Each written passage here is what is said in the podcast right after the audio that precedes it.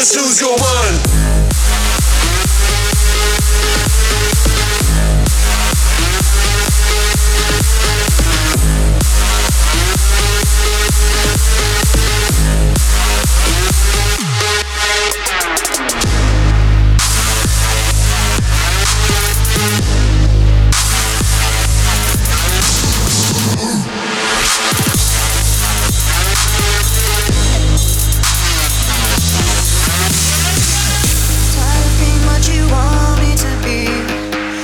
so faithless, stunned to the surface.